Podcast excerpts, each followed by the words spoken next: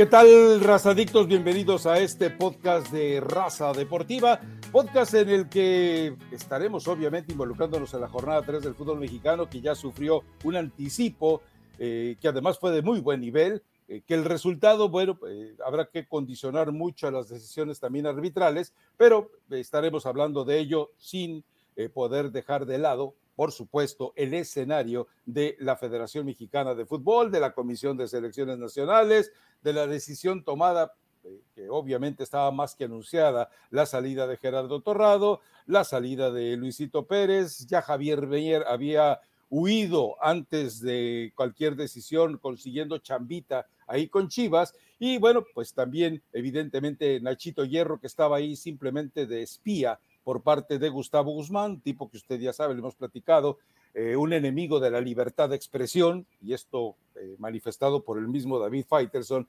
durante aquel caso de dopaje en la Copa Confederaciones. E, esto nada más es para que vea qué bonita es la familia, ¿no? Porque alguna vez lo hemos platicado, de una u otra manera, todos los propietarios, empresas o particulares de clubes en el fútbol mexicano, todos, han tenido un escenario ante los tribunales, un escenario de denuncias, de demandas, de sospechas, así que bueno, pues uno más, ¿qué más da? Pero bueno, Elizabeth Patiño, eh, saludándote nuevamente, imagino que estás feliz, cerca de 30 mil personas fueron a visitarte a YouTube, no sé qué le encuentran al hecho de que aparezcamos en imagen, porque a final de cuentas lo que prevalece o debe prevalecer es, es el audio. Pero eh, más allá de que festejes eh, 30, pues casi, casi tu edad, ¿no? Es decir, quítale mil y le dejas 30 y pues ya por ahí andamos, no, se me hace que ya cerca del cuarto piso, pero bueno, dejemos eso de lado. A ver, Elizabeth Patiño, eh, se quedaron cortos, ¿no? Yo, hubiera esperado la renuncia de John de Luisa, sé que no lo va a hacer, eh, porque Irarragorri todavía no quiere el puesto. Irarragorri ya dejó muy en claro que él entrará hacerse cargo en el 2023, no antes. ¿Por qué? Porque si se hace cargo antes de eh, la Federación Mexicana de Fútbol, ¿a quién le vamos a cargar el muerto de lo que ocurre en Qatar? Pues obviamente Irarragorri. Entonces él dice, mira, con las manos limpias, entre comillas, entraría a hacerse cargo del nuevo proceso del el fútbol mexicano pero eh, tú te quedaste con la misma sensación, debieron haber rodado. Yo extrañaba a Jesús Martínez, Eli, yo extrañaba a Jesús Martínez el belicoso, yo extrañaba a su escudero Andrés Fassi, yo extrañaba a todos esos que eh, con la lanza en riestre se lanzaban contra los molinos como modernos Quijotes. La verdad es que los extrañaba. Sí, se extrañan. Buen viernes a toda la gente que nos ve y que nos escucha. Sí hubo, creo que una buena aceptación, Rafa. Tienes tus seguidoras y seguidores. Yo también. Agradecemos que hayan ido a, ver el video. Y bueno, no, no, en ningún momento pensé honestamente que rodara la cabeza de John de Luisa. ¿eh? Ya estaba muy hablado lo de Torrado, de toda la gente que se iba con él. Eh, todavía están decidiendo el futuro de, Mónica Vergara, lo cual me parece que ella también tendría que, haberse ido porque no puedes deslindar responsabilidades cuando la misma Mónica dijo es que agradezco a guardado y tal, tal, tal. O sea, siempre hubo ese respaldo y ese proceso, ¿no? Entonces, cuando se tiene que cortar un proceso porque no se cumplieron los objetivos, pues creo que Mónica también tendría que haber estado involucrada. Eh, ya después nos quieren pintar un poco un escenario como que Torrado es el pobrecito y que necesitaba un tiempo y que no fue el absoluto responsable. ¿Quién? ¿Quién? Eh, lo, vi, lo, vi, por ahí, Rafa, y me llamó la atención. Yo creo que aquí no hay ningún Em, no hay ninguna persona que realmente pueda estar limpia de culpa, ¿no? Hay responsabilidades que son compartidas, hay objetivos que no se cumplieron y hay cosas que se dejaron de hacer. Veremos quién llega ahora a tomar a ese torito por los cuernos, ¿no? Porque mencionan muchos nombres, me pegaron porque yo dije que para mí Paco Gabriel de Anda sería una buena opción, no porque me caiga bien Paco, ¿no? Pero ¿cómo, El que dijo que eh, la Chofis tenía cosas de Messi Rafa, a ver, Rafa. para mí es parte de lo de su imagen como comentarista de fútbol. O sea, una cosa es lo que él diga y otra cosa ya cuando a lo mejor se pone en otro papel como directivo. Yo he visto trabajar a Paco de Anda cuando estuvo acá en Pachuca, cuando estuvo en León. Me consta que lo hace bien, me consta que se preocupa por el jugador, no solamente en el entrenamiento, porque pues siempre, está, ¿eh? siempre está con ellos, sino lo, lo que hacían fuera de la cancha. En Chivas, Rafa, es muy difícil que las cosas salgan bien. Digo, cuando no lo extrañaban. De Ricardo Peláez decíamos, no, es el mejor, y tampoco han salido las cosas bien. Chivas es un, es un animal aparte, eso pongámoslo, pongámoslo en otro costal. Pero para mí, a ver, para mí, Paco, no te estoy diciendo que yo tengo la razón o que tengas que estar de acuerdo conmigo. Para mí, Paco sería una buena opción. A ver, a ver, a ver, me estás candidateando a Paco Gabriel de que a mí me cae muy bien, además es mi maestro de fisicoculturismo, lo cual verán que es una desgracia, pero bueno. no lo que me, ver, Rafa. me estás diciendo que si fracasó en Chivas, no fracasará en la selección mexicana. Recuerda algo, selecciones nacionales es, aquí hablas tú de animales, no, no, no. Si Chivas es un animal complicado, selecciones nacionales son bestias indomables. O sea, tú me dices que Paco Gabriel de Anda, que llega eh, de un escenario totalmente ajeno a la gente del poder, está en condiciones sin respaldo de hacerse cargo. No, no, no, no, es que... Eh, Para mí sí. En Chivas había una un personaje que es Higuera que, que, causaba mucho daño. Acá hay muchos personajes, pero quiero pensar, Rafa, que si llevas a un nuevo cuerpo de trabajo, donde podría estar incluido Paco Gabriel de Anda, pues le vas a dar carta abierta para que vaya, para que cuestione, para que trabaje, para que le dé seguimiento, para que se preocupe por los procesos formativos.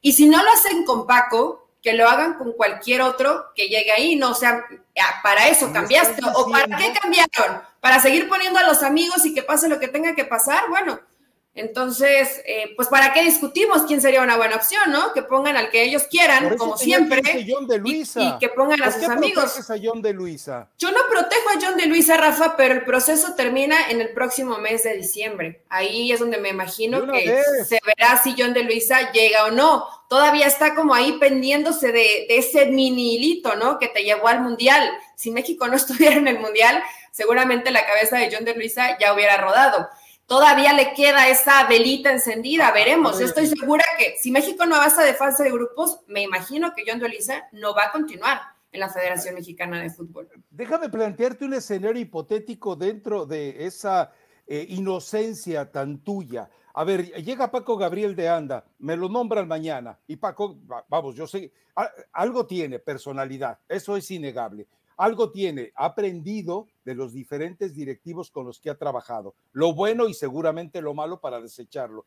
Y llega y se planta con Gerardo Martino. A ver, Gerardo Martino, no estoy de acuerdo con esta lista. Aquí, aquí, aquí, falta Sutanito, falta Menganito, Chicharito tiene que estar ahí. Bótame al tronco de Funes Mori y a los muertos que tienes por ahí como Henry Martín. Y, y, tú crees que le van a hacer caso? ¿Qué va a hacer el Tata Martino y su pastorcito Taylor? Ir con John de Luisa. Oye, me está estorbando este tipo, no me deja trabajar, me quiere arruinar el proyecto de tres años.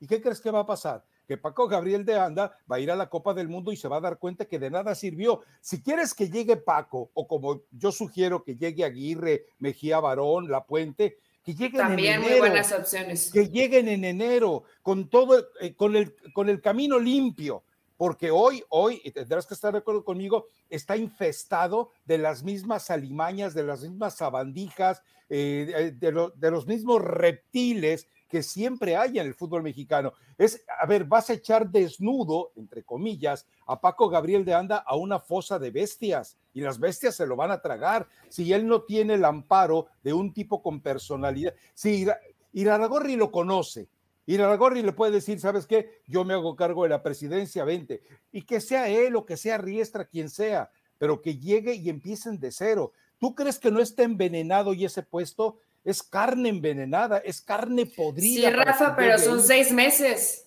un poquito menos de seis meses que vas a tirar a la basura en una situación que por lo menos si no empiezas a tomar acción, porque hoy ya no tienes eh, mundiales con las selecciones inferiores, empiezas a organizar tu infraestructura.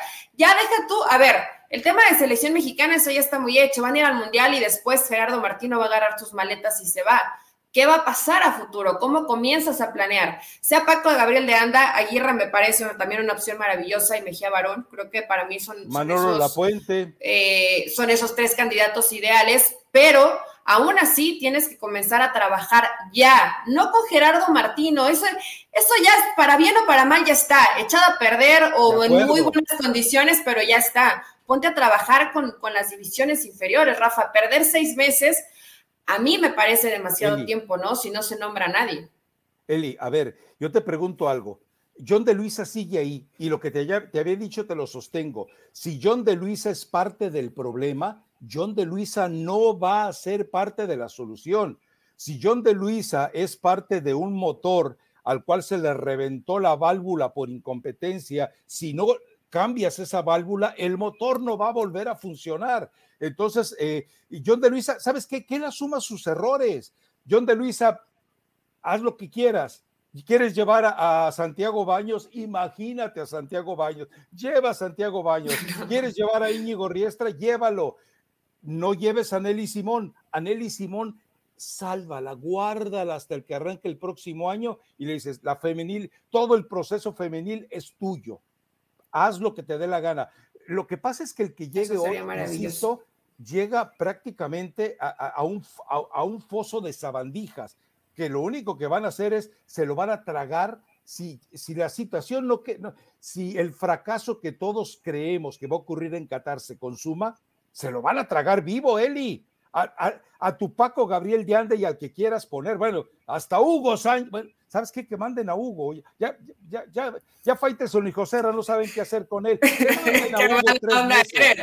¿Por, qué, ¿Por qué le decías eso a Hugo Sánchez, Rafa? Hoy, eh, y sería un escenario hostil, pero yo creo que no tendrían que involucrarlo. Falta mucho tiempo y sí, lamentablemente, si hoy o bueno, hoy no, mañana mencionaran o la próxima semana, pues va a ser parte del grupo de John de Luisa. Y si pasa una catástrofe, catástrofe en el Mundial, que es probable, es probable, aunque pues, pues, se van a tener que ir todos, ¿no? Entonces solamente va a ser como un, curita, como un curita para una gran herida. Eh, no serían las formas en cómo tendría que llevarse a cabo, pero pues eh, lamentablemente así son los procesos de, de la Federación Mexicana de Fútbol, del fútbol mexicano. Para mí no tendría que haberse ido John de Luisa. Yo no, yo no, yo no estoy en, ¿Por qué? En acuerdo contigo, creo que él es el tipo que delega responsabilidades. Si después la gente que ponen ahí no fue capaz, eso es otro tipo de cosas. Pero no me digas que no, o no le dio respaldo a Gerardo Torrado, Rafa. A, ver, yo te pregunto algo, Eli. Tú, si hubieras estado en la presidencia, ¿hubieras elegido a Gerardo Torrado? ¿Verdad que no? ¿Hubieras elegido a Nacho Hierro? ¿Verdad que no? ¿Hubieras permitido que ellos seleccionaran a Huisquito Pérez y a Mónica Vergara para hacerse cargo de los proyectos, ¿verdad que no? Digo, a Luis Pérez y a Mónica Vergara probablemente sí, y cualquier entrenador que elija Rafa es, un, es una moneda a pesar de que sean buenos, buenos o malos entrenadores, no sabes cómo van a venir los resultados después. Y Mónica Vergara venía de un buen proceso con categorías inferiores.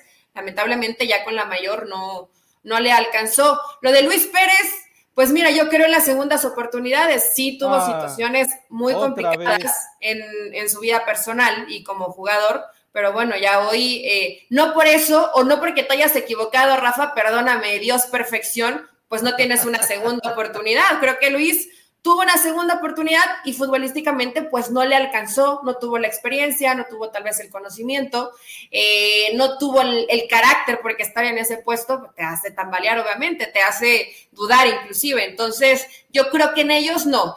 En elegir a Torrado, mira que tenía mi beneficio de la duda. Lo de Nacho Hierro, pues que alguien, me, que alguien me lo explique, porque Nacho siempre consigue chamba. O sea, yo no sé a quién le cae bien o con quién se lleva muy bien, pero este siempre tiene buenas este siempre tiene buen trabajo.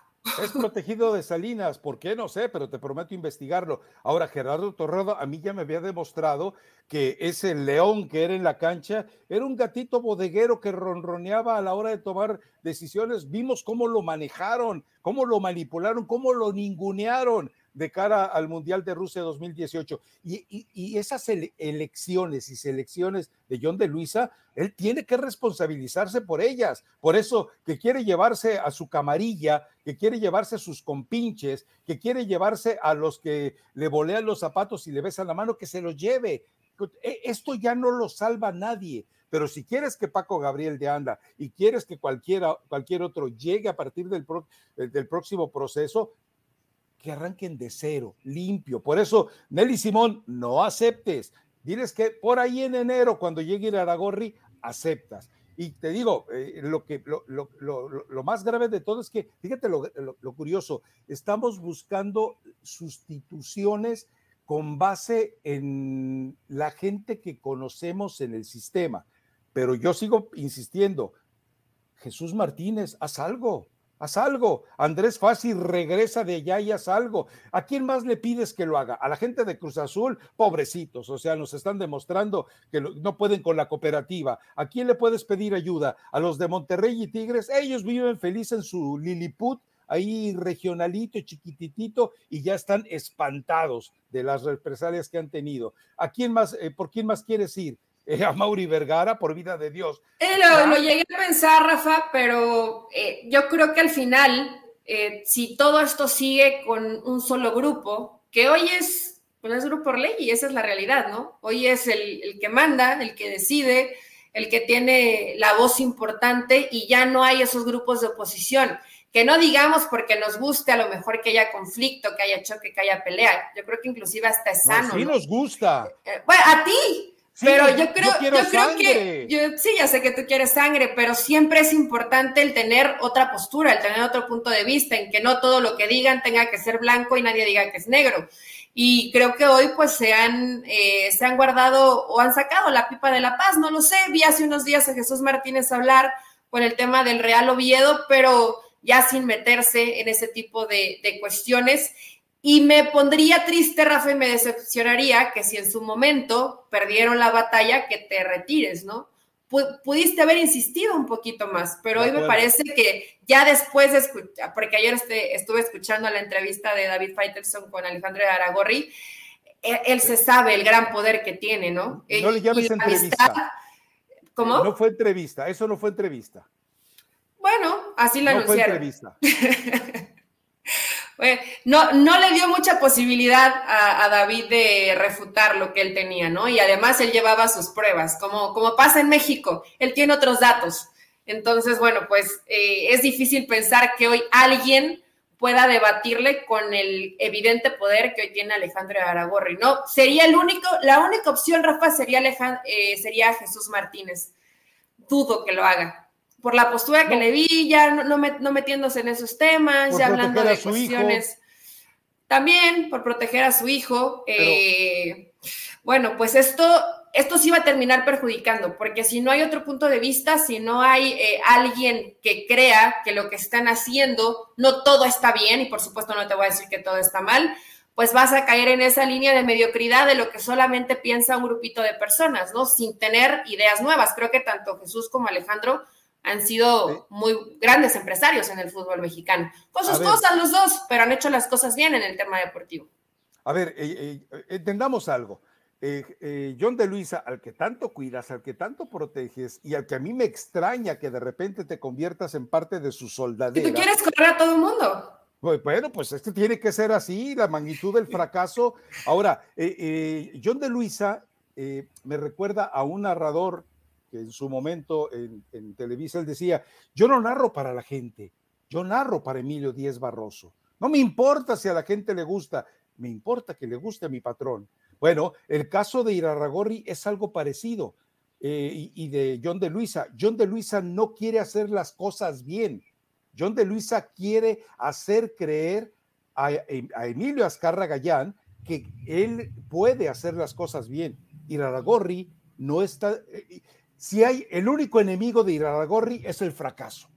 Estarás de acuerdo conmigo. Es decir, ha demostrado, eh, eh, Santos estuvo a punto de desaparecer y él encontró la manera de rescatar al equipo. Atlas estaba a punto de, morir en las manos torpes de Gustavo Guzmán y de, y de TV Azteca. Y él lo rescató y lo ha hecho bicampeón y pinta para tricampeón. Entonces, el tipo no tiene que rendirle cuentas, Emilio solo le rinde cuentas a su conciencia. Que hay cosas que no nos gusta que ha hecho, sí, estoy de acuerdo contigo, no pudo haber eh, sepultado el descenso, no pudo haber sepultado el ascenso de manera tan abrupta, no podía haberlo hecho, eh, pero bueno, eh, él, él, tiene otro tipo de, personalidad y creo que ha, demostrado que sabe hacer, hacer bien las cosas.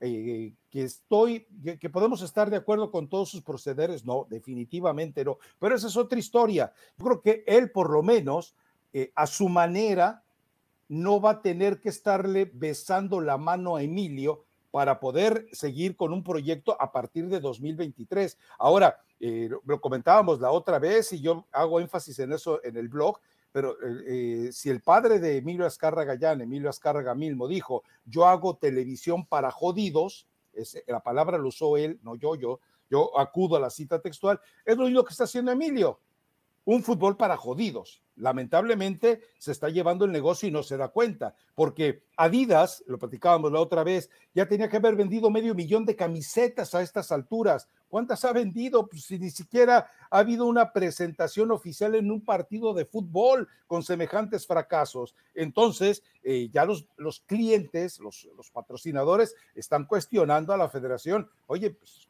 tu producto está hecho una ruina, tu producto es una porquería y el Tata no se ve en condiciones de mejorar. Lo y sabes qué, Rafael, lamentablemente que aunque les des, y esta frase está fuerte, lo de dar eh, cualquier situación, pero que esté jodida, ¿no?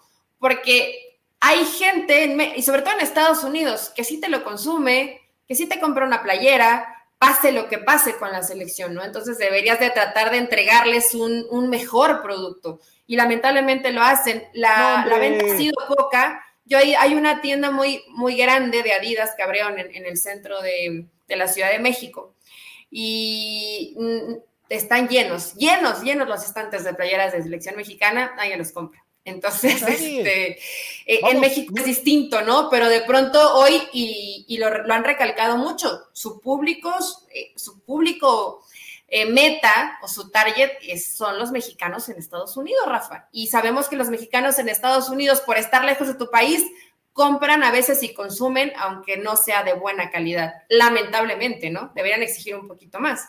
O sea, te estás burlando de mis villamelones, bobalicones, distraídos. No, no, no. Al, contrario, Rafa, me, me molesta, me molesta que se aprovechen, porque es aprovecharse de, ¿no? De una situación, de que estás fuera de tu país, que extrañas, que te identificas con lo que sea que te lleven de menú de fútbol. No importa que no vayan las supuestas estrellas o los peces gordos a, los partidos moleros y te venden una playera muy costosa donde realmente la selección mexicana ha hecho un papel paupérrimo, sobre todo en este, en este 2022 y hay muchísimas cosas más, ¿no? Pero hoy su público, porque saben que siempre les va a decir que sí, les va a consumir, son los mexicanos en Estados Unidos. Pues todos los partidos donde se están jugando, Rafa. Hoy se han olvidado del, del mexicano en México. Hoy todo va para Estados Unidos. Sí, bueno, porque además eh, paga en dólares, sí, porque además, obviamente, todos los productos y los patrocinadores que tiene eh, México en Estados Unidos, la selección mexicana, pues les generan eh, más ganancia, les generan dólares. Pero la verdad es que a mí me da la sensación de que ya, perdón, ya se hartaron, ¿eh? Me da la impresión de que ya eh, ya no están dispuestos a ser víctimas. Bueno, lo vamos a ver en los partidos amistosos de septiembre, ¿no? Sí, veremos a ver qué, pasa en estos partidos. No te nos mueras, Rafa, por favor. No, mira, Faitelson, te estás atragantando con tu propio veneno. me dijo una vez al aire. sí, tienes razón. Pero si te pasa eso, ya no vas a poder hablar porque llegaste queriendo eh, cortar cabezas a todo mundo. Pero hay que esperarnos, ¿no? A ver qué pasa con esas decisiones y si se quieren esperar hasta enero, a ver qué pasa en diciembre en el Mundial, bueno, pues hay que ser paciente, ¿no? Seis meses tirados a la basura sin un plan de acción, porque evidentemente... ¿Qué puedes pues, cambiar en seis meses, Eli? ¿Qué puedes cambiar en seis meses? Ay, Rafa, es que ah, para ti seis meses pueden parecer poco, para mí seis meses te dan muchísimo margen de planeación. Es que debes de tener un plan de emergencia después de los terribles fracasos que has tenido. Me queda claro que no hay. Sí, Rafa, pero seis meses. Septiembre, octubre, noviembre y en diciembre nadie trabaja. Estamos hablando de cuatro meses. En cuatro meses, cuando no tienes una estructura sólida, cuando no tienes una cabeza, ¿tú crees que John de Luisa hoy tiene autoridad para ir ante los dueños de clubes. No, todo, todos los dueños de clubes saben hoy que John de Luisa es el, títere, la marioneta en desgracia con, ya te dije, Emilio Azcarra Gallán borró hasta de Tinder a John de Luisa, ya no lo sigue ni en Tinder. Para que te ¿Lo usaban en Tinder? no sabía que John. No le digas eso, ¿eh? porque no lo van a dejar entrar a dormir a su casa. No es cierto. John de Luisa no nos consta que esté en Tinder. Eh, yo creo que siempre el tiempo es valioso, Rafa, y si ya tuvieras más o menos un plan, puedes ir adelantando, porque en, esos, en estos tres o cuatro meses, que yo sé que es un proceso muy corto, ok, no son seis, hay varias generaciones que se van a terminar perdiendo. A jugadores que les vas a dejar de dar seguimiento, a jugadores que se van a quedar ahí en el olvido como se han quedado tantos y tantos, porque a pesar de que fracasaron, tanto la varonil como la femenil, eh, hay gente que puede rescatar. Y si de pronto pasan estos cuatro meses, eh, siento que, que, se pierde demasiado, o sea, pierdes un poco el hilo y la continuidad. Tienes que seguir pendiente y tienes que estar fresquito en darle continuidad a esos jóvenes. Eh, el estar, el estar cerca de ellos, Rafa, e inclusive hablar en un tema hasta, hasta psicológico, ¿eh? Porque estas, estas elecciones van a estar marcadas por el fracaso, entonces tienes que hablar con ellos también de acá. Tienes que, que, hablarles de un futuro que puede ser mejor de lo que ya trabajaron. Pero estoy, creo que estoy muy soñadora este viernes. Sí, sí, la verdad es que sí. Eli, si no fueron capaces de rescatar, si no fueron capaces de ayudar, si no fueron capaces de encauzar a los campeones sub-17, dos generaciones campeonas del mundo sub-17, y en lugar de ayudarlos, los hundieron, los condenaron. Los únicos que se medio salvaron fueron Giovanni Dos Santos porque ya estaba en, Europa, eh, Carlos Vela porque ya estaba en Europa. Es decir, ellos se salvaron, entre comillas, porque dime qué fue de Giovanni, ahora anda causando lástima en, en, eh, en, o va a causar lástima en Mazatlán, porque ya no supo ni vender carros usados. Imagínate lo grave. Ahora, Carlos Vela, 2019, el único torneo en la MLS, y ya no lo hemos vuelto a ver, desapareció. Entonces, eh, si no fueron capaces de salvar, acuérdate lo que dijo el Tuca Ferretti de Espiricueta, no va a jugar ni madre, y no jugó ni madre el Tigres. Estoy citando al Tuca, no son términos míos. Entonces entendamos también, si no fueron capaces de salvar a los ganadores, no me vengas a decir que hoy son, tienen ese instinto maternal para salvar a los perdedores. No, no, Eli, por favor, no, no. No es instinto maternal. Yo no me siento la mamá de nadie, de nadie. Es parte del proceso formativo que tendría que hacerse bien. Si no fueron capaces antes y tantos jugadores se perdieron por distintas circunstancias, yo creo que hoy podrías poner a gente capacitada en todos los aspectos para que los llegue a recuperar a estos jugadores. Creo que sí había talento, Rafa, como también hubo talento en esos sub-17 que se fueron perdiendo. Y, muchos de ellos no fue por falta de talento, ¿eh? Fue por parte del apoyo, de darle continuidad a un proceso, de un lugar a lo mejor en primera división, los promotores, eh, las distracciones que siempre se dan a esa edad, eh, fiesta, mujeres, eh, muchas, muchas cuestiones que van perjudicando en el proceso del jugador y que no hay quien los rescate, y no porque me sienta mamá de nadie, es parte del proceso de futbolista y tiene que haber un grupo de personas que pueda ayudarlos en ese proceso. Pero bueno, eh, eh, estoy muy positiva y probablemente son cosas que no van a pasar. No, no, no, no, no, no, a ver, a ver, a, ver, a ver, a ver, a ver. Una cosa es tener positivismo y otra cosa es tener alucinaciones. Tú, Elizabeth Patiño, hoy estás. Prometo que no me fumé nada, ¿eh? Estás alucinando.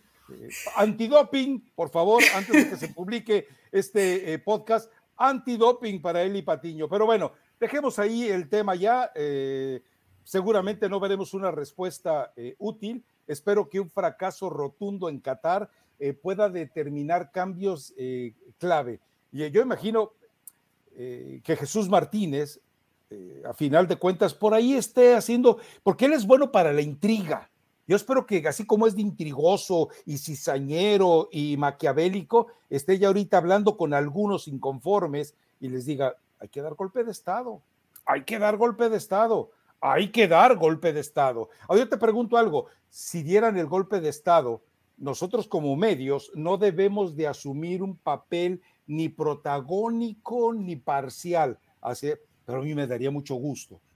A mí me daría mucho gusto que ocurriera finalmente un golpe de Estado, pero con gente decente, no como pasó con la, la, época de Maurer y el Cuico Ibarra, que permitieron que Guillermo Lara entrara a manejar un escenario de corrupción. Hay algunos tontitos que dicen, es que ellos nos trajeron la Copa América. No, no, no, no, no, no. Eh, la Copa América llegó a México porque mandaron a Guillermo Lara, que fue aquí a la Broadway en Los Ángeles, compró relojes Rolex chafas de segunda mano, imitaciones, los llevó a la Colmebol, se los regaló a los, a los jerarcas, les dio también un sobrecito y pues también les, les organizó una fiesta como a las que va la Chofis en el Calatrava, con ese tipo de menú. Entonces, ¿quieren gente de esa? ¿Quieren ese tipo de personajes como Maurer e Ibarra que toleraron esa, esa forma sucia de actuar de Guillermo Lara, no, por favor, por favor, yo prefiero que se quede Iraragorri o prefiero que Jesús Martínez eh, haya entendido que ya no puede hacer cosas sucias como lo demostró el Tuso Gate y que tú no querías creerme hace muchos años. Bueno, yo, yo, yo prefiero eso, Eli. Pero que también ha hecho cosas bien, Rafa. El, el, que no metan la mano promotores, el invertir en gente de fuerzas básicas, el ser de los clubes en México que más gente saca de fuerzas básicas, pero que hay cosas este buenas. Hay cosas buenas que, que, se pueden hacer y lo mismo ir a Gorri ninguno es un angelito, ¿eh? Todos, todos tienen colita que les pisen, todos, todos, nadie se salva, todos tenemos, me voy a incluir también ahí, pero... Yo no, perdón, yo no. no, sí, también, todos tenemos, todos tenemos nuestro oscuro. No, no te conozco nada, Rafa, ah, pero tampoco pondría las, pondría las manos al fuego, pero tiene que haber, ah, y mira, esto sería maravilloso. Y no es, y no es que te tengas que esconder ni ser, como, ni ser como un ratoncito misterioso pero muchas veces es mejor trabajar en silencio para que no te arruinen tus planes. Entonces, esperemos y algo pase. Si alguien, si Jesús Martínez o alguien que le habla a Jesús Martínez está viendo el podcast, esperemos que el grupo de oposición, no para pelear ni para que se agarren de la greña, no, para que realmente haya propuestas que hagan crecer al fútbol mexicano, Rafa, y no solamente el lado de la historia, el lado de Alejandro Aragorri, sino que haya el otro lado. Jesús Martínez, pues que se le una a Mauri, a Mauri Vergara, ¿por qué no? Digo, le dijo que no tiene dinero, pero le tiene mucho que aprenderle. Le dijo muerto de hambre. No, no le dijo. Sí, le dijo muerto de hambre. le dijo muerto de hambre. Le falta dinerito, le falta dinerito, pero creo que ya, bueno, lo de Armiño todavía no se da, pero me imagino que ya, que ya se están tratando de, de perdonar. Pero bueno, Rafa, ya llevamos media hora y no hemos hablado de la jornada 3 del fútbol mexicano. Lo último, yo tengo mi candidato para que se haga cargo de estos cuatro meses nefastos que se vienen. Fidel Curi, director de selecciones nacionales. ¿Sabes todo? que ahí adentro, a ti te gusta la sangre. No, yo, yo creo que el señor Fidel Curi primero arregle sus temas legales, que son muchos, ¿no? Y que ya dijo que cuando empieza a solucionarlos, varias cabezas van a rodar. Entonces, a ese déjalo tranquilo con sus temas legales, que muchos tienen que resolver regresa, sé el brazo derecho del que te sepultó, sé el brazo derecho. ¿Sabes lo que pasa ahí en el fútbol mexicano? Uy, qué bonito sería ese. Yo, yo imagino a Fidel Curi confrontando, que no sabe nada de fútbol, pero que seguramente se va a guiar por, por alguien confrontando al Tata Martino. Me llamas a Chicharito, no, me llamas a Chicharito, te vas. Así de simple, pues total. Pero bueno, a ver, eh, arrancó la jornada 3, nos dieron un buen espectáculo, fue un buen partido, el arbitraje vuelve a arruinar el escenario, Richard Sánchez debió haberse ido con doble amarilla, eh, el gol de Fidalgo era totalmente legítimo, la expulsión de Baeza yo creo que es demasiado rigorista para el criterio con el que nos mostraron en la liguilla pero para el criterio de gallinas que tienen los árbitros en el torneo regular, sí estuvo bien. Pero fue un buen partido. Eh, Toluca no se rindió ni siquiera con un hombre menos y América no se asustó con un hombre más. Fue, me parece, un buen partido, bien resuelto con el golazo de Richard Sánchez, que sí debe haber sido expulsado, pero nos muestra que el América, con muchos cambios y dejando todavía jugadores que parecen indispensables en la banca, caso Pedro Aquino, me parece que eh, me permite ratificar, confirmar y subrayar las apuestas que tengo. América y Atlas en la final. Ay, pobrecito. ¿Por qué los Alas si vienen de jugar bien, Rafa? Eh, eh, lo, hizo, lo hizo bien América. el lunes platicábamos que si le estaban mandando la alineación al, al Tan Ortiz, me queda claro que no. Ha hecho, ha hecho un gran trabajo en cuanto a va a jugar el que se lo merezca y le voy a dar minutos a gente joven, algo que hace mucho no veíamos en el América, ¿no? Y que me parece positivo que veamos a, a Martínez, al Mozumbito, ¿no? ¿Cómo le dicen? Mozumbito. Ajá, Mozumbito. Y, bueno, es, es, interesante ver cómo va siendo esta rotación de futbolistas. Me, está gustando lo que está pasando con América, que nunca bajó los brazos, que intentó, que luchó, que hasta Jürgen Damm mandó un par de centros bastante aceptables y recortó y, ya hizo un poquito más de lo que ha hecho en el Atlanta United, ¿no? Entonces me parece que, que Jürgen va por buen camino y Fidalgo obviamente entra y, te marca diferencia. Hay, hay cosas muy positivas en este América y Toluca que no tiene eh, miedo, sí retrocedió algunos metros, normal, por normal, porque tienes un hombre menos y América además lo empezó a empujar, lo empezó a empujar, pero ve los cambios al final y entra un jugador como Camilo Zambeso y por ahí casi, casi pesca una que, que pudo ser posibilidad de gol antes de que cayera el gol de la América. Entonces, Toluca va a andar bien, Rafa, y me cayó, me puso periodicazo en el hocico Mosquera porque dio un muy buen partido. Todos los balones, todos los balones por arriba los ganó, jugó, jugó bien y yo venía diciendo que le costaba. Hizo muy buen partido ante, ante el América y creo que fue un buen platillo, un buen menú de dos equipos que estoy segura que van a estar en instancias finales del fútbol mexicano. No los quiero salar diciendo que en la final ni mucho menos, pero América y Toluca van a estar ahí y bien dirigidos, tanto de Nacho Ambriz, que tiene muchísima más experiencia, como con Tan Ortiz, que está trabajando de manera distinta a lo que estamos acostumbrados en el América, pero que lo está haciendo bien. Ahora, eh, lo de Jorge Sánchez fue una vergüenza. Las, o sea, más allá de la jugada en la que después aparece Guillermo Ochoa y salva dos veces, pero la forma en la que se lo lleva Meneses, a ver, eh, no solamente hablo de velocidad, sino de inteligencia. O sea, a Jorge Sánchez, un tipo más bajito que él, menos atléticamente, menos dotado que él, nada más con un jueguito del hombro, lo dejó fuera, lo rebasó, se le metió en su ruta, se le cerró como si fuera el chofer de combi chilanga y lo dejó pero totalmente desplazado. Lo de Jorge Sánchez nos muestra que no es un tipo de selección nacional, o tal vez venía muy fuera de ritmo, Rafa, eh, porque además parecía que Meneses iba subido en un, en un auto, ¿no? Porque lo dejó, lo dejaba por muchos metros. Y mira, Meneses, Meneses es mucho, muy bajito eh, a comparación de, de Jorge Sánchez pero esta vez hasta cuestión de ubicación o de perfilarte o de esperarlo un poquito más atrás y es más rápido que tú. Eh, o sea, leer al futbolista. No necesitas a veces ni siquiera ser el, más, el mejor marcador o el que corra más rápido, sino ser más astuto. Y yo quiero pensar que a Jorge Sánchez le costó el no venir teniendo ritmo de juego yo lo vi cerrar bien el semestre, el semestre que recién concluyó. Entonces, creo que puede ser un poquito falta de ritmo de Jorge Sánchez, pero en términos generales, Rafa, América lo hizo bien. bueno, jugadores casi que no hablamos como fuentes, muy bien. El mismo Araujo, ¿no? Araujo también, también lo hizo bien. Y bueno, siguiendo con la jornada número tres, se vienen partidos agradables, interesantes. A ver, eh, le estamos exigiendo a León que se sigue reforzando, sigue contratando jugadores, ahora también está pensando en Europa. Y por el otro lado está Puebla, un Puebla que ya sabemos que a todos nos agrada. Este partido puede ser eh, eh, muy interesante. ¿Por qué? Porque más allá de que León va a salir con una precaución lógica de un entrenador que todavía desconoce, pero lo de Puebla sigue siendo un equipo consistente, un equipo eh, armadito, un equipo que progresa, un equipo, eh, nos queda claro que debe ser un buen partido de fútbol.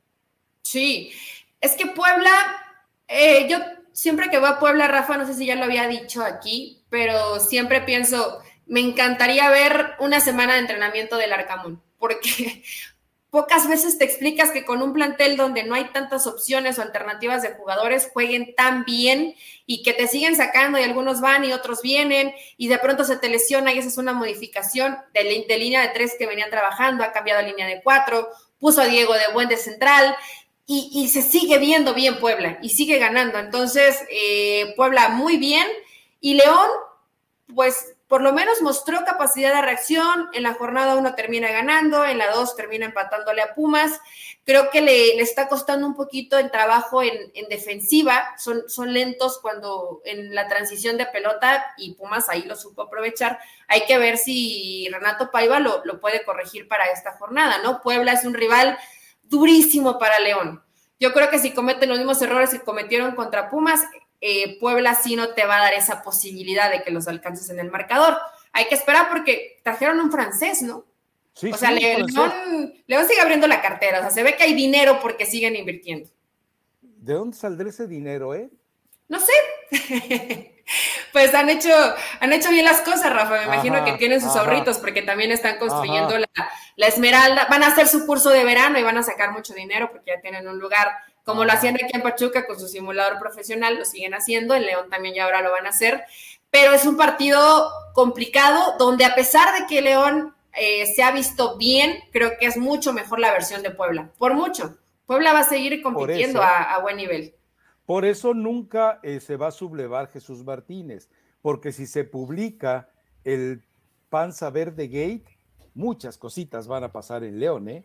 Muchas cositas de orden político y financiero, familiar y social. Te lo advierto de una vez, porque yo sí sé. Ya hay, pero ya hay, ya hay León Gate. ¿Cómo es el Verde Gate? Ya está. sí, el, el Panza Verde Gate ya está. El Tuso Gate 2 ya está, el Panza Verde Gate ya está. Me dicen que el Sholo Gate también ya está, pero ¿sabes cuándo se van a atrever a... pago por ver ese. A ver, Eli, eh, yo tengo muchos años cubriendo partidos de fútbol y casi siempre hay una, hay una confrontación que nunca me decepciona. Atlas Cruz Azul han sido, bueno, hasta en fases eh, finales los hemos visto y son buenos partidos de fútbol. Yo creo que este no va a desmerecer. Entiendo que Atlas no tiene eh, los mejores jugadores, ha buscado reforzarse, lo de Manotas es una lástima, pero yo creo que eventualmente entre lo que va recuperando, entre lo que ya tiene y un sistema de juego tan sólido, le va a complicar la vida sin duda eh, a un adversario que a muchos eh, los deslumbró, los dejó eh, realmente lampareados como a mí, a mí. en carretera. No doy nombres. también Fighterson me aceptó en, en Sports Center que él era uno de los ilusos. Y, pero yo creo que este es un partido como para medir de verdad de qué está hecho, ¿eh? Y me parece que, me parece que el, el futuro tricampeón maneja estos, este tipo de partidos con una comodidad extrema y, creo, creo que Coca se va a tragar crudo a Diego Aguirre. Mm. Los acabamos de ver, Rafa. Los café, café, café con piquete. No, no es cierto, Para que se abra la garganta. Eh, los acabamos de ver, Rafa. Los acabamos de ver y no fue fácil para Atlas eh, medirse a Cruz Azul. Entonces yo más o menos tomo de parámetro ese partido. Después de la. Otro plantel, ¿no? Pachuca le metió una zarandeada terrible a Cruz Azul. Entonces quiero pensar que peor que en ese, en ese primer tiempo, pues no se van a ver eh, Atlas es un equipo bien trabajado, mañoso, con experiencia, o sea, sabe perfectamente lo que tiene que hacer para que si intenta construir Cruz Azul, eh, puedan sacarle, sacarle ventaja a eso. Pero, pues yo sí quiero ver, a ver, esa versión de Cruz Azul intensa de recuperación rápido de la pelota, muy a lo que hace Atlas, a lo mejor y la vemos, Rafa. A lo mejor quiero pensar que ya después de la sacudida que le dio Pachuca va a decir Aguirre, a ver, muchachos, demuéstrenme lo que vi en los, en los dos partidos anteriores y en los partidos de pretemporada, ¿no? Espero que esto suceda y creo que Cruz Azul le puede ganar a Atlas en su cancha. Confío en Aguirre, confío en Aguirre. Es que, mira, Atlas no lo hace mal, Rafa, pero cuando le llega a faltar Furch, cuando le llega a faltar Quiñones, complicado, es complicado la vida sin estos dos, porque no, no lo imagina Atlas. Eh, a ver, no lo ha hecho Atlas sin ellos.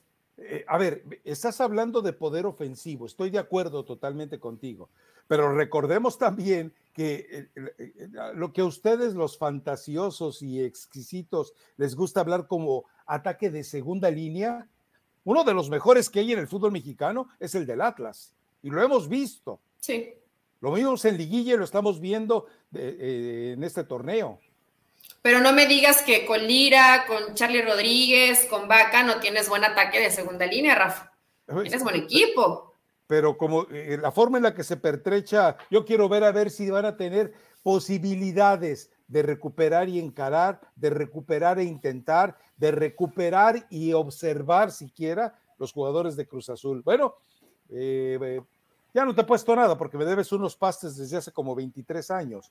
Entonces, eh, dejémoslo ahí. Uy, si fueran 23 años ya tendría como 50 años. Eh, ¿No? yo creo que este partido, escúchame, Rafa, lo va a ganar Cruz Azul. Le va a ganar Cruz Azul al Atlas. Es que Atlas le va a costar, es normal. Cuando no tienes a tus jugadores al 100%, tampoco tiene mucho de dónde echar mano Diego Cook.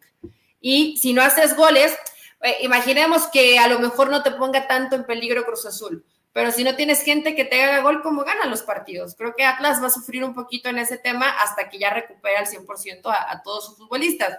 Va a seguir siendo protagonista, para mí candidato número uno al título, sí, pero este partido se lo quita Cruz Azul. De mí te vas a acordar el sábado. No hablamos del Juárez Gallos, pero... No, no, no, no, no, Eli, por favor. yo, sé, yo sé que no hay mucho que agregar. Eh, realmente, pues Gallos ha sido eh, complicada la situación que están atravesando, siguen sin pagarles. Y en el tema de Juárez, a mí Juárez no me ha desagradado, Rafa. Pues está en la parte de arriba de la tabla, ¿eh? No ha perdido. yo sé, y, vamos, eh, cualquiera podía haber hecho las cosas mejor que el Tuca. Tampoco es así como. Es decir, no vamos a ver a un Juárez espectacular, vamos a ver un Juárez roñoso. Ya, roñoso, no, yo no quiero hablar de ese partido. Ahora, ¿no quieres hablar de tus Chivas? Porque Chivas me parece que eh, después de los eh, descalabros que lleva, hablando de funcionamiento y no solo de resultados, la visita a Santos lo deja muy comprometido, ¿eh? eh vamos, normalmente Chivas en, Torreón sufre y yo no creo que esta vaya a ser la excepción. Pues es que su, Chivas, Chivas ya sufre, Chivas, Chivas ya sufre, Chivas chafas, eh, ya sufre cualquier escenario, ese es el problema. ¿Qué está pasando realmente en Guadalajara, Rafa? ¿Por qué no, por qué no ha presentado Ormeño? ¿Por qué no se arregla lo de, lo de Javier López? De pronto vi que yo creo que, yo creo, imagino que, que la Chofis es, es cuate de Víctor Guzmán, porque Víctor Guzmán dice, no le crean a los medios, lo de Javier López que quiere más dinero no es verdad, supongo que él tiene otra verdad, o sabe la verdad. a la gente de Tonalá? Eh, la Chofis. Bueno, sí, tienen, tienen que, conocerse bien, pero Santos puede ser eh, un auténtico dolor de cabeza y van a empezar a poner en duda la continuidad de Ricardo Cadena y el plan de acción de Chivas y que Alexis Vega no despierta desde que le renovaron el contrato y los mismos problemas de siempre, ¿no? Yo quiero pensar que a lo mejor va a tener ese soporte o esa continuidad del entrenador, aunque no lleguen los resultados.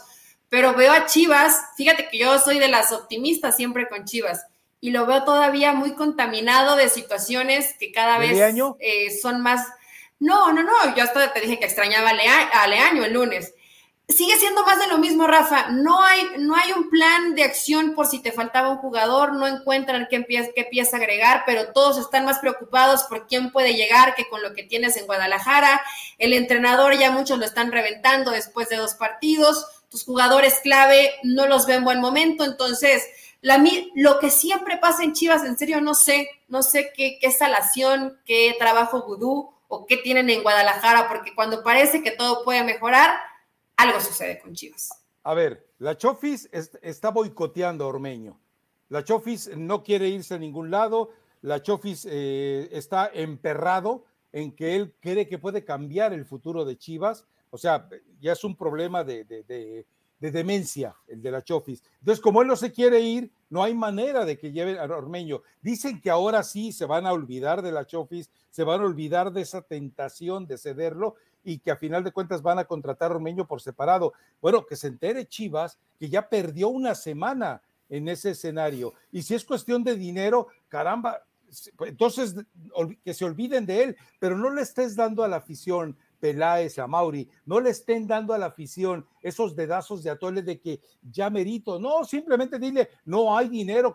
Eh, tenía razón Jesús Martínez, somos unos muertos de hambre y no podemos comprar a nadie, pero ya no, sí, ya perdiste dos semanas. Es, este, este trato lo podía haber cerrado el miércoles eh, de la semana pasada y estamos hablando que diez días después, hasta hoy cuando estamos grabando este podcast, no ha ocurrido nada la Chofis es culpable. Ahora, eh, lo peor que puede hacer el Guadalajara es eh, eh, reventar el, tema de Ricardo Cadena. El, plantel que tiene, yo te pregunto, Eli, ¿tiene en este momento Chivas los mejores jugadores mexicanos disponibles en México? ¿Verdad que no? ¿Verdad que no? No, equipo, siempre y cuando los, los que estén reaccionen, Rafa. Y si no está bien Alexis Vega y si no está bien Roberto Alvarado, creo que ya están recuperando Angulo y, y, no puede estar en la cancha. No me parece que sea un mal jugador Irán Mier, pero en toda la defensa no tienes a, un gran central. Tienes a jugadores que no lo hacen mal, pero a un gran central no tienes. En esa línea de cinco. central mexicano. Ahorita no hay, ¿no? Montes. Eh, un gran Johan Vázquez me parece un gran central mexicano, pero pues no está en México. Pero yo digo en México, en México. No, no, en México eh, no hay. No hay, esa es la realidad. No, no hay mucho, tienen que, trabajarlos un poco más. Entonces, va a sufrir y eh, creo, creo que puede empatar con Santos, porque Santos también está como, como con esos altibajos y se, fue, y se, fue, el huevo Lozano. O sea, estábamos hablando de muy bien, perdió el amor por el fútbol y se va a Peñarol, cosas que no entiendo.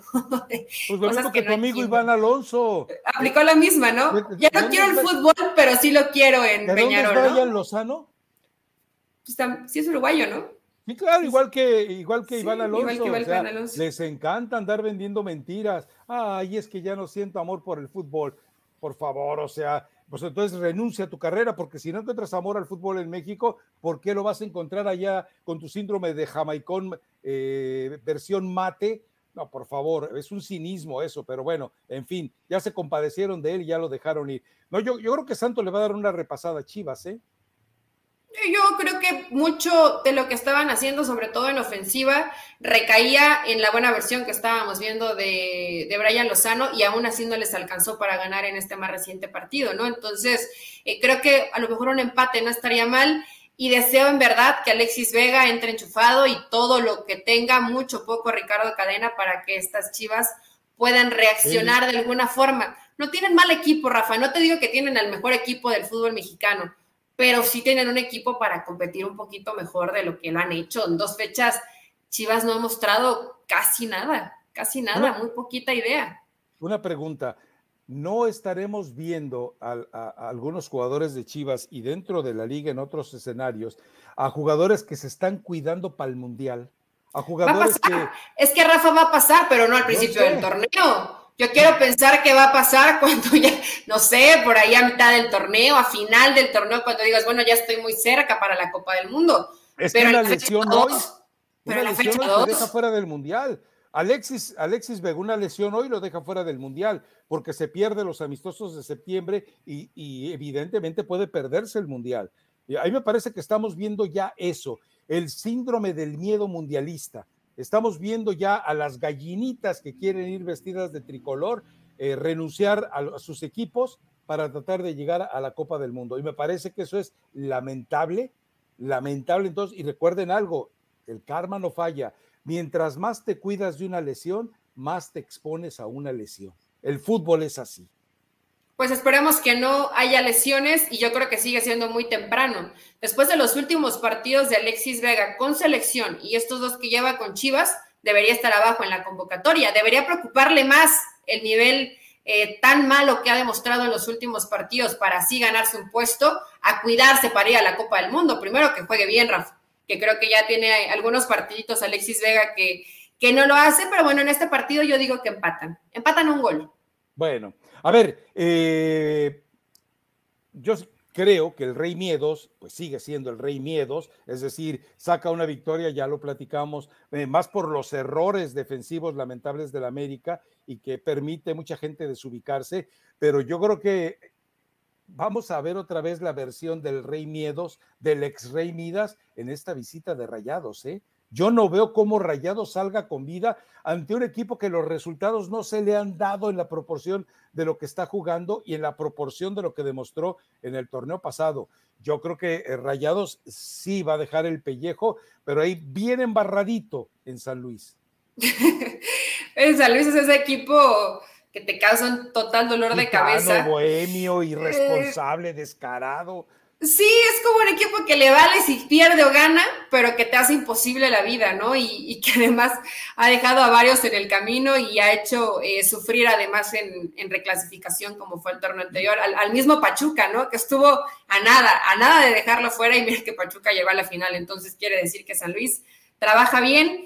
Eh, yo creo que Rayados tiene el suficiente equipo y potencial como para jugarle un buen partido a San Luis. Yo creo, no, no me gusta que le digas Rey Miedos, es Rey Midas, y creo en él. y creo que tiene un plantel eh, muy poderoso como para poder ganarle a San Luis en su casa. Eh, qué terrible, ¿no? Lo de, lo de Joao Rojas, que el, lunes todavía no sabíamos el, diagnóstico médico, el reporte médico. Eh, y bueno, se pierde todo el torneo y había sido el hombre que te había cambiado un poco la cara, ¿no? Por ese sector izquierdo. Veremos ahora cómo lo, lo resuelve. No es Pizarro. Entonces, bueno, pues necesita ahí jugadores esa es la posición maldita para Rayados, Rafa. Si yo fuera jugador y me invitaran a jugar de volante izquierdo, de extremo izquierdo en Rayados, me daría miedo. Lo que le pasó a Dubán y ahorita lo que le pasó a Joao Rojas, ¿no? Lamentablemente para ellos, la misma lesión. Lo que le sigue pasando a Pizarro cuando quiere jugar ahí. Ah, bueno, él no se lesiona, pero eso ya son otras cosas. Sí, sí, pues no juega, no entrega, no arriesga, no mete la pata, se la pasa dormido, se esconde detrás de, de los eh, rivales. Bueno, vamos con el otro eh, Regiomontano, esos Tigres de Miguel Herrera, de verdad, de verdad, de verdad, deben preocuparse. ¿eh?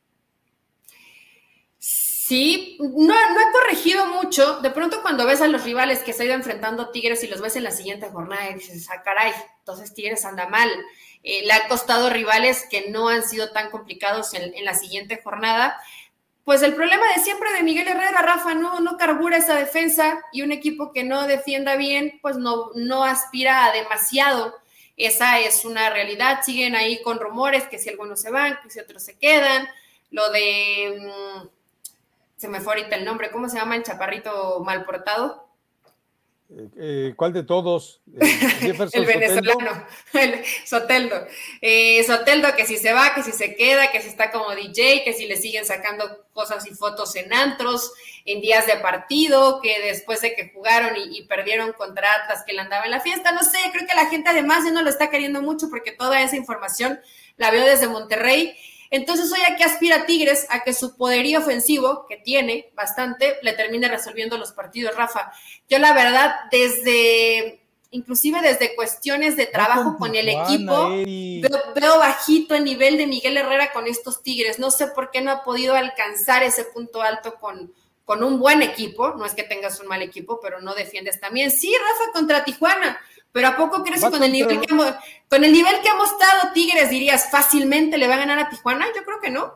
Va contra los cholo, ¿cómo sería? Chihuahueños, chologüeños de Tijuana. La verdad es que, digo, cuando, cuando te, te imponen un entrenador que es un donadie, que no existe, que no tiene carrera, que el único privilegio es ser esbirro de Bragarni.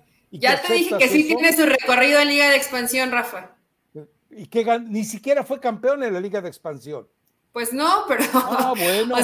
tiene, tiene su currículum, o sea, no es de que llegó un día y yo voy a dirigir, oye, pero ¿de dónde? No, yo, no, me importa, no, no, dirigí a nadie, pero yo voy a dirigir a Cholos, no, o sea, si tiene su recorrido, no por primera división, pero estuvo ahí en la Liga de Expansión, no fue campeón, pero si eres amigo de Bragarnik, pues siempre vas a tener equipo, lo cual me parece positivo, es bueno tener este tipo de, amistades que te abran las puertas en, algunos equipos si Tigres no gana, no gusta y no golea en este partido. Le quita su casa a Miguel, ya no le pones depa. No, no, deja eso. Yo creo que Miguel Herrera debería pensar seriamente en renunciar. No, no, ah, tú sabes que no va a renunciar, ¿eh? No, bueno. Tú sabes que no va a renunciar. Pero no me lo vayan a renunciar, porque sí sería fuerte si no le terminas ganando a Cholos a su amigo Culebro ahí, no creo que le quieran hacer la, mala obra a Miguel Herrera, pero este Tigres tiene que, jugar mucho mejor. Aún así, Rafa, yo coincido contigo, no goleada, creo que uno o dos goles y Tigres va a gustar y ganar.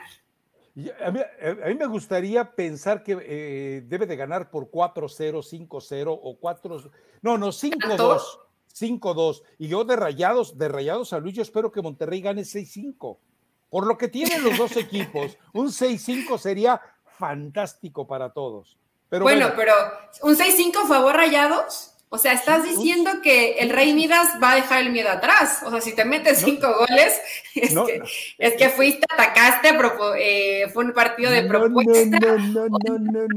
¿De errores de rayados? Eh, no, simplemente que los jugadores de rayados manden al diablo a su entrenador que le digan al Rey Miedo, ¿sabes qué? Mira, déjanos, ya lo resolvimos con América, nosotros nos hacemos cargo y que suelten la sinfonía. Hasta Funes Mori, juegas bien, imagínate. Pero en fin. No creo que haya tantos goles. No, no hablamos del partido de Pumas Necaxa, Rafa. Es a mediodía el domingo. Es un buen partido. Este partido me gusta. Eh, creo que Necaxa ha ganado menos de lo que merece porque no ha jugado mal el arranque del torneo mexicano, pero no ha podido ganar los partidos.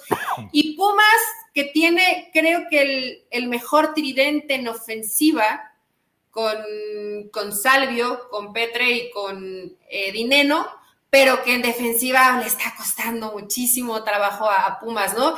y además no, sé qué tanto lo hayan, eh, se hayan desgastado con el partido a media semana contra el Celta de Vigo.